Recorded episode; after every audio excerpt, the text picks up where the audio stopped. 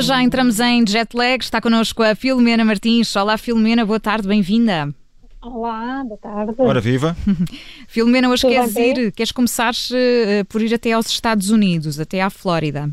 Não se estará mal, eh, quer dizer, nós vamos estar com bom tempo, eles já devem estar com bom tempo, mas pronto, Flórida é sempre a Flórida Uh, e olha, vamos falar de uma coisa que não é ficção científica, é mesmo já uma consequência da pandemia e parece que se tornou num dos grandes investimentos dos, milionários, hum. aqui, aqui sabe, o preocupados com o fim do mundo, nunca se sabe.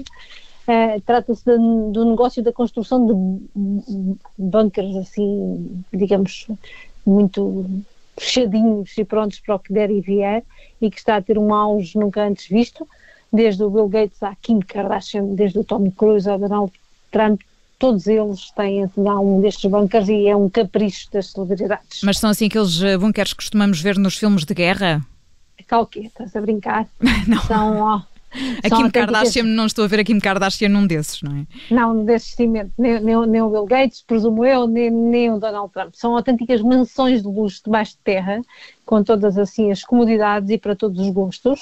Há como tu quiseres, é só escolheres. Há os mais tradicionais, os minimalistas, com cinema, com zona de jogos, alguns até com jardins subterrâneos. É Minima, é minimalistas com cinema, não é? Não quero é imaginar é os maximalistas. Sim, minimalistas é o estilo, João. Estilo minimalista, assim, linhas ah, direitas, bom, bom, essas ah, bom, coisas. Ah, bom. Não tem mesas é, e comem no chão. É mais ou menos isso. Uh, eu, eu digo, digo, já que estão equipados, equipados é com comida, água e essas coisas todas, para passar lá semanas, meses ou anos, caso seja preciso. Portanto, ficas podes ficar lá. Uh, o Bill Gates e a Kim Kardashian parece que foram dos últimos a comprar. O Bill Gates deve ser preparado para, para o divórcio, nunca se sabe o que é que pode acontecer no divórcio. Uhum. Uh, o Donald Trump uh, mandou construir um destes bunkers agora na, na propriedade que ele tem na Flórida, mas parece que também tinha um na Casa Branca, não sei onde é que fica, acho que isso, o local destes bunkers são sempre escondidos e, e, nunca se sabe. E o Tom Cruise, apesar de ser um credo na cientologia, tem dois, um na mansão de Beverly Hills e outro no rancho do Colorado. Assim pode escolher pode escolher. Mas parece que há uma outra moda dos milionários, que isto quem tem dinheiro pode ter modas, que é comprar também um terreno na Nova Zelândia, lá onde pá, não falta terra, ou numa ilha do Pacífico, daquelas que há à venda, e em vez de, de, destes bunkers nas profundezas, fazer uma espécie de grandes fortes ao ar livre, mas daqueles fortes seguros contra qualquer catástrofe natural ou qualquer, qualquer guerra, também assim com tudo e mais alguma coisa, desde geradores extra, painéis solares, tanques com reservas de água uh, e filtros contra contaminação nuclear, química, biológica, e depois também hortas com recursos para ter os seus próprios alimentos, e portanto estás, estás pronta para o que der e vier, venham aí guerras ou venha alguma catástrofe natural e os grandes construtores dizem que as vendas subiram 700% desde 2015. Ora bem, e há alguns que têm jardins subterrâneos, estive aqui a ver umas fotografias, portanto... E, e, presumo que paraste neste, nesta da piscina, presumo eu. Sim, são, são umas belas férias à boleia de uma visão apocalíptica. Exatamente. É isso.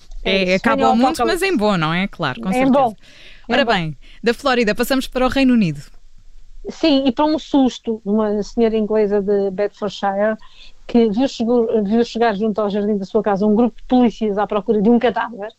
Um, a ação policial tinha sido desencadeada depois de denúncias dos vizinhos Uh, só que estes vizinhos ou vizinhas antediças apenas tinham visto embrulhado em sacos de lixo pretos, daqueles sacos de plástico, com fita adesiva, um boneco do Halloween de uma festa que ela tinha dado o ano passado.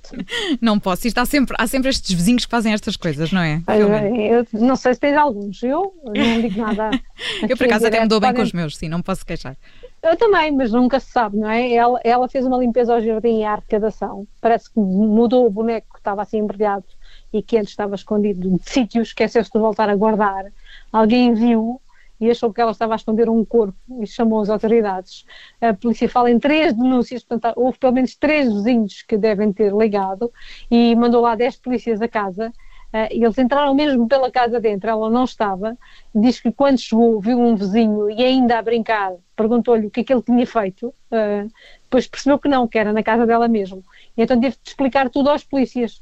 Uh, isto com o filho de 5 anos agarrado às pernas a chorar e a pedir para não levarem o boneco, o corpo, porque ele gostava muito dele. Com certeza. Queria, pronto.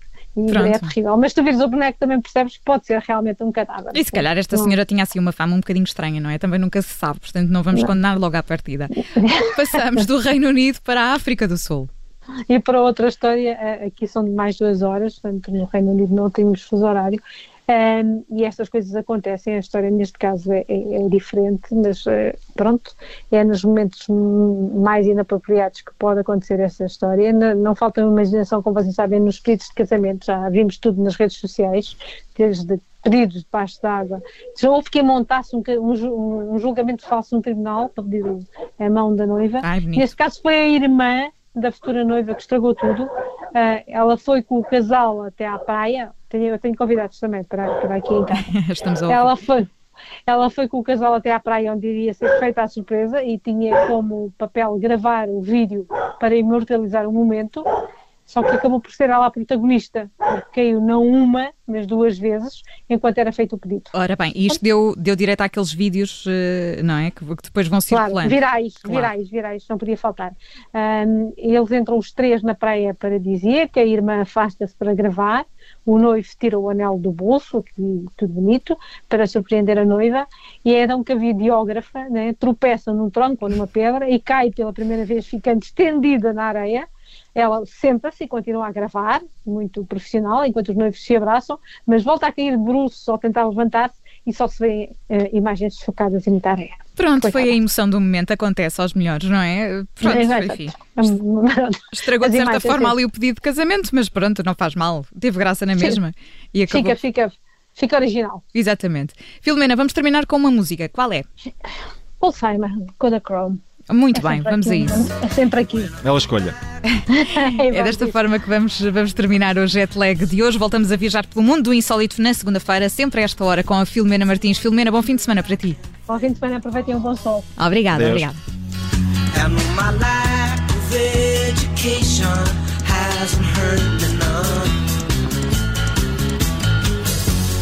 read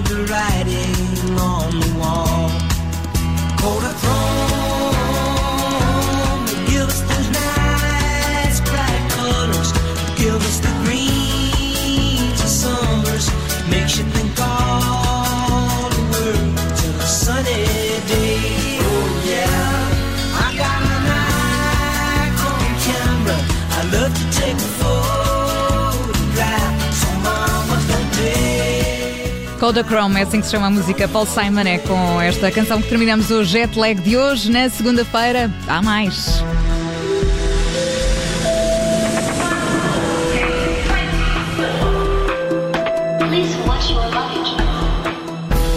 Rádio Observador.